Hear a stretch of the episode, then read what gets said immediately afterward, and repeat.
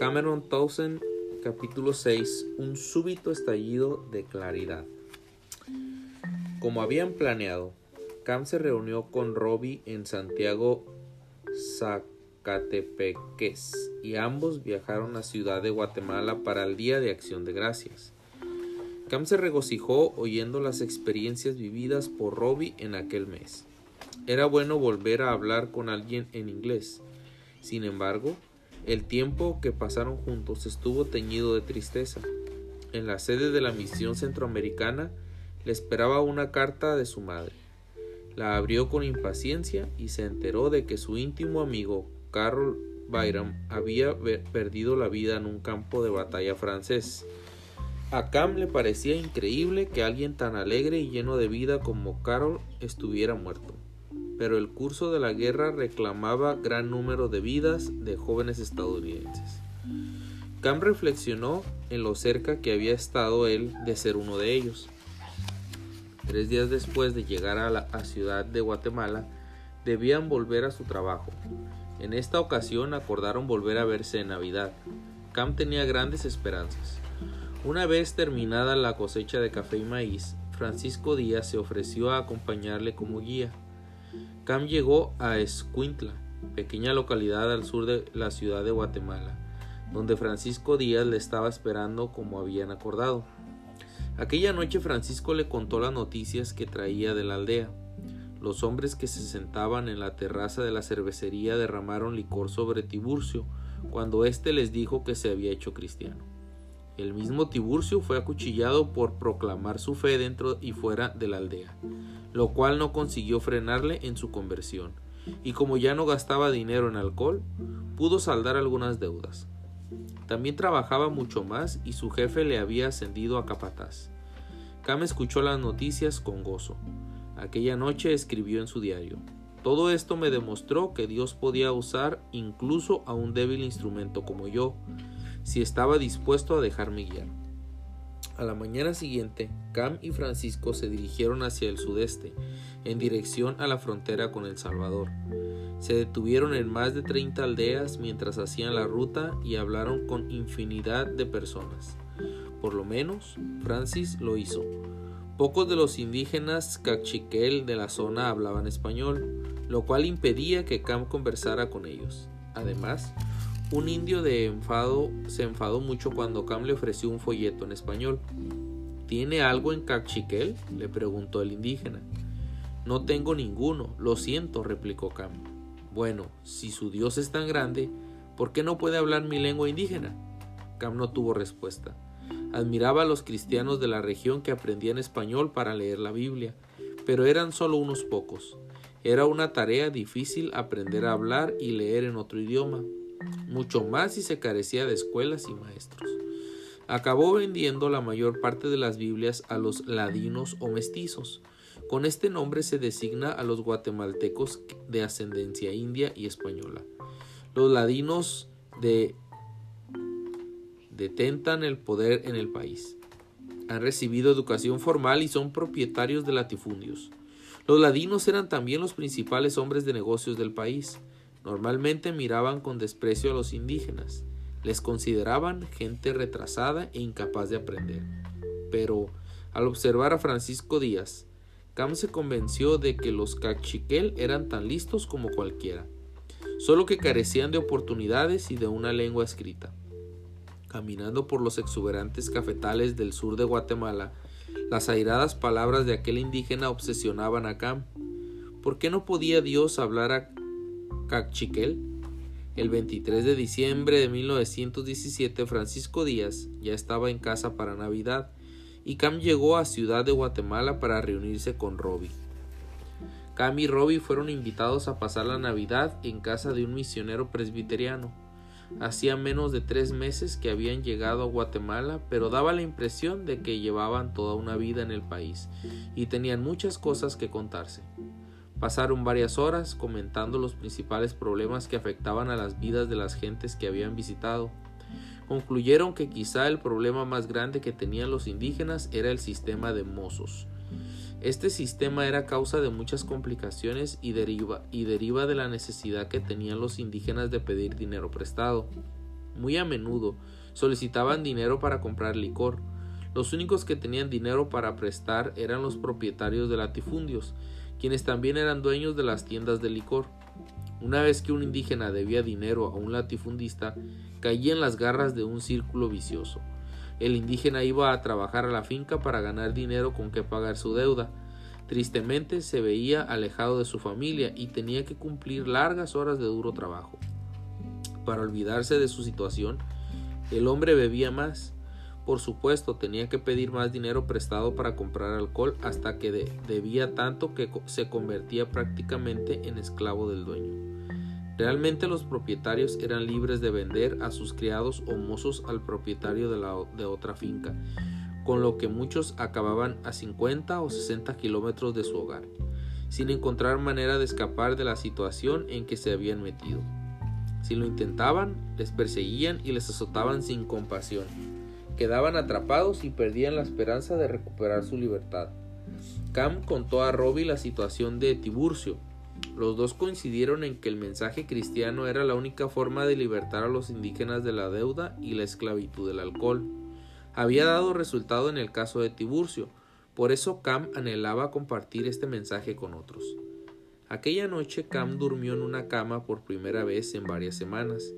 Se quedó dormido inmediatamente después de asentar su cabeza sobre la mullida almohada. Durmió a pierna suelta, tan plácidamente que casi le costó la vida. Cam, despierta, le gritó Robbie al oído. Cam abrió los ojos y miró en derredor. Estaba oscuro, pero sintió que Robbie le agarraba de los hombros y le sacudía violentamente. ¿Qué sucede? tartamudeó intentando orientarse. Un terremoto, gritó Robbie, al tiempo que se producía un gran estrépito. Salí a la calle, pero no te vi por ninguna parte. ¿Cómo puedes dormir con este estruendo? Tenemos que salir de aquí ahora mismo. Cam se despertó del todo, tiró la sábana a un lado y se lanzó hacia la puerta. En pocos segundos los dos se hallaron en la calle, delante de la casa de la misión. Mira eso, exclamó Robbie, agarrando a Cam y haciéndole girar. A la luz de la luna, Cam observó con una mezcla de horror y de admiración, como a 800 metros de distancia que la calle adoquinada formaba grandes ondas que avanzaban hacia ellos. Se parecen a las ondas de Long Beach, dejó oír Camp, incapaz de apartar los ojos de las ondas que se elevaban y deshacían en pedazos casi todo lo que encontraban a su paso. El ruido en derredor era espantoso. Las enfermeras del hospital presbiteriano que estaban enfrente Salieron corriendo, empujando a los pacientes en sillas de ruedas y sacándoles en camillas. Los dos misioneros se prepararon para la llegada de la ola rodante. La ola los levantó y les depositó un poco aturdidos pero ilesos. De golpe sobre el suelo, ambos gatearon hasta ponerse de pie. Ayudemos a las enfermeras, sugirió Cam atravesando la calle asolada hasta el hospital, que milagrosamente aún seguía de pie. Durante toda la noche y a la mañana siguiente, Cam y Robbie acarrearon pacientes fuera del hospital y le ayudaron a sentirse lo más cómodos posible en medio de la calle. Todos los habitantes de la ciudad acamparon al aire libre. Muchas casas estaban destruidas y las que aún quedaban de pie habían sufrido daños tan graves que nadie se atrevía a entrar en ellas. Además, nadie quería estar bajo techo en caso de que se produjera otro terremoto.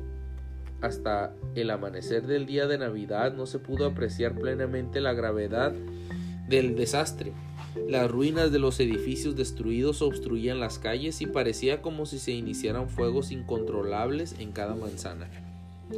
A media mañana las autoridades de la ciudad establecieron sus despachos en medio de la plaza mayor. Cam recuperó una docena de Biblias de la deteriorada casa de la misión y se dirigió a la plaza mayor para ver en qué podía ayudar. Antes de llegar vio a un hombre sentado en una cuneta, bebiendo whisky.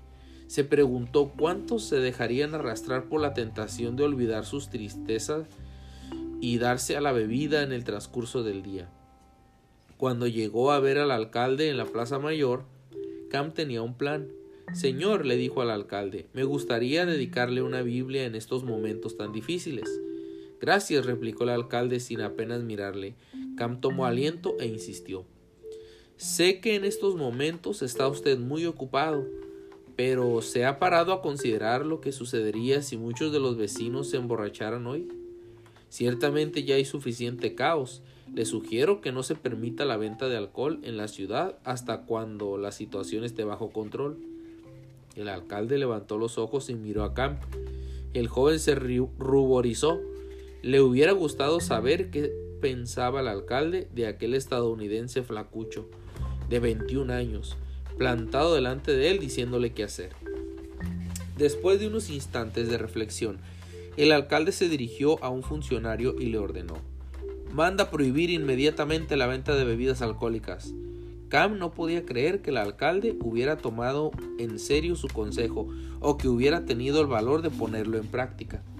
La temporada que había pasado en Guatemala le había ayudado a crecer en valor y confianza.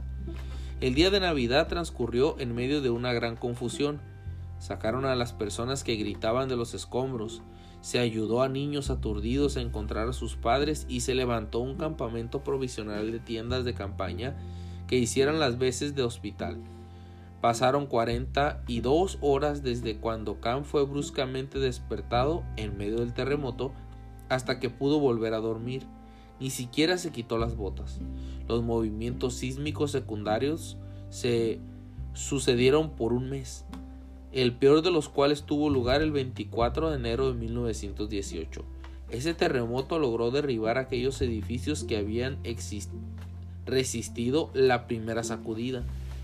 Casi toda la ciudad de Guatemala quedó arrasada por el terremoto y los sismos secundarios murieron. Y los sismos secundarios. Murieron muchos centenares de personas y los funerales se prolongaron por varios días.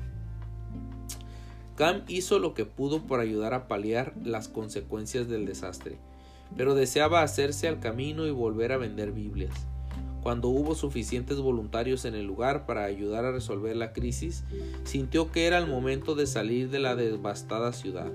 Una vez más, Francisco Díaz le acompañó en sus viajes. Se embarcaron juntos a una aventura de 11 meses que les llevaría por Guatemala, El Salvador, Honduras y Nicaragua. Este hubiera sido un viaje agotador para cualquiera, pero más lo fue para ellos, pues contrajeron la gripe. Estuvieron enfermos varios días, pero se recuperaron, a diferencia de millones de personas en todo el mundo que murieron a causa de la epidemia en 1918. Cuando más tiempo pasaba Cam con Francisco Díaz, tanto más admiraba su inteligencia y determinación. Francisco asimilaba nuevas ideas rápidamente y absorbía la enseñanza bíblica de Cam, como una esponja.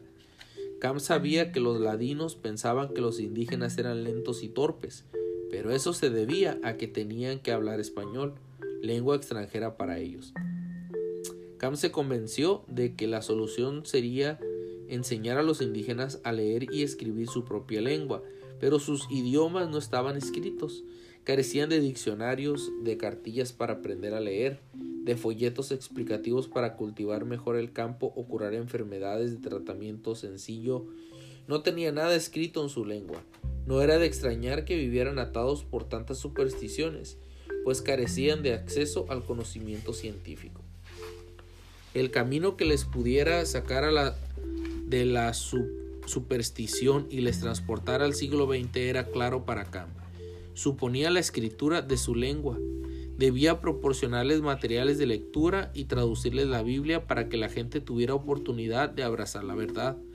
Por supuesto, el camino era fácil de marcar, pero una cosa muy distinta era recorrerlo. Cam y Francisco viajaban por un sendero a través de la selva, cerca de la frontera con Nicaragua, adentrándose en su gran aventura de nueve meses, cuando se sentaron una noche en torno a un fuego de campamento asaron un mono que le habían regalado a Francisco en la última aldea. Esperaron que se asara y charlaron. ¿Por qué nadie abre escuelas para los niños indígenas? preguntó Cam. ¿En quién está pensando don Guillermo? preguntó Francisco. Los ladinos creen que hablar con indígenas es rebajarse socialmente y todos los misioneros aprenden español y después gastan el tiempo intentando enseñar a los indígenas para que también lo hablen. Pero debe de haber alguien que pueda abrir escuelas para enseñar a la gente las lenguas locales, sugirió Cama Francisco. ¿Por qué no una persona como usted? Usted puede leer y escribir. Es verdad, dijo Francisco, dando la vuelta al palo en que se asaba el mono. Pero ¿de qué serviría? Yo solo sé leer español. La mayoría de los indígenas trabajan 12 horas al día.